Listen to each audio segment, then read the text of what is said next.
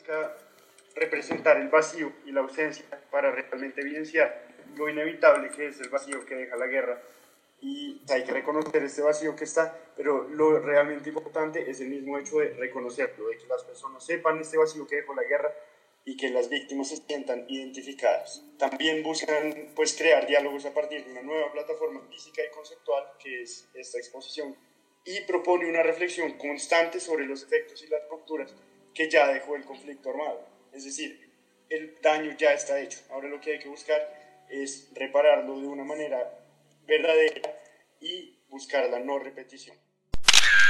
Este es un fotógrafo que busca realmente mostrar a la población más vulnerada a partir de la fotografía, mostrar cómo esta población en verdad se le ha vulnerado en todo el sentido de la palabra la dignidad humana. Entonces con estos dos conceptos juntos, pues encajan, llegaríamos a lo que es la memoria. Y de la mano de la memoria llegaríamos a la verdadera paz y reconciliación, que aquí es importante resaltar que siempre que nos referimos a la historia del derecho tenemos que pararnos en un contexto, lugar con unos personajes determinados, que eso sería la parte de historia, lo que trata de mostrar las exposiciones, fragmentos y el testigo, pero siempre vamos a estar parados en un ordenamiento jurídico específico, que en este caso las normas aplicables están pues siendo aplicadas por la JEP y es realmente importante la ley de víctimas.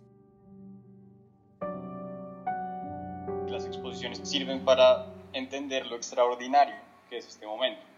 Resalta el hecho el cual se hacen necesarias y urgentes cosas como la justicia transicional o mecanismos alternativos y nunca antes vistos. Esto justamente debe corresponder con la importancia y la trascendencia que tiene y ha siempre tenido el conflicto armado en Colombia.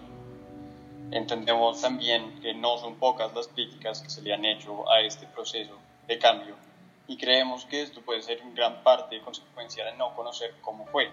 Muchas veces la indiferencia o indolencia, si se quiere, es consecuencia de una profunda ignorancia, que puede ser una ignorancia total y un completo desconocimiento del conflicto o puede ser una concepción sesgada por intereses propios, buscando culpables y construyendo imaginarios de siempre culpar al enemigo y lo único que hacen es pues, prolongar el conflicto. Entonces lo, lo interesante que hacen estas exposiciones es contar la historia como fue, sin ningún tipo de juicio de valor. Además lo que las hace más interesantes es el énfasis que hacen en las víctimas. Y pues es normal entender el conflicto desde uno u otro bando eh, decir que es culpa de la guerrilla, que es culpa del paramilitarismo, del ejército, etc.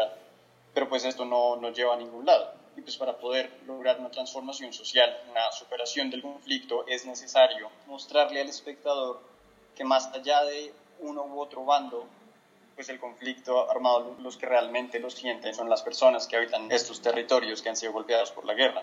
Esto lo que hace es desarrollar esa sensibilidad y que es necesaria para entender las consecuencias nefastas que puede traer una cosa como el conflicto armado.